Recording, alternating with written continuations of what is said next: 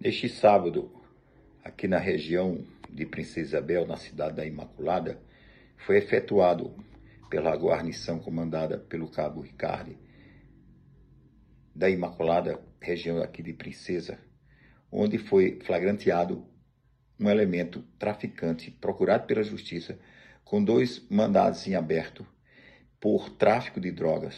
O mesmo foi flagranteado com apoio desta delegacia que responderá pelo crime de tráfico de drogas com posse de arma ilegal de fogo e também com documentos falsos e, e também portando cocaína.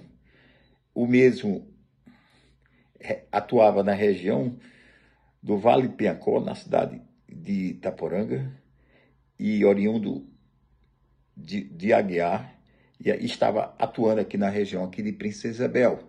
E a polícia conseguiu flagrantear este elemento que estamos dando a continuidade da investigação. E após a audiência de custódia da, do juizado de, do juiz de plantão, o mesmo foi recambiado, reconduzido a, a um presídio de segurança máxima, por se tratar de um elemento da mais alta periculosidade.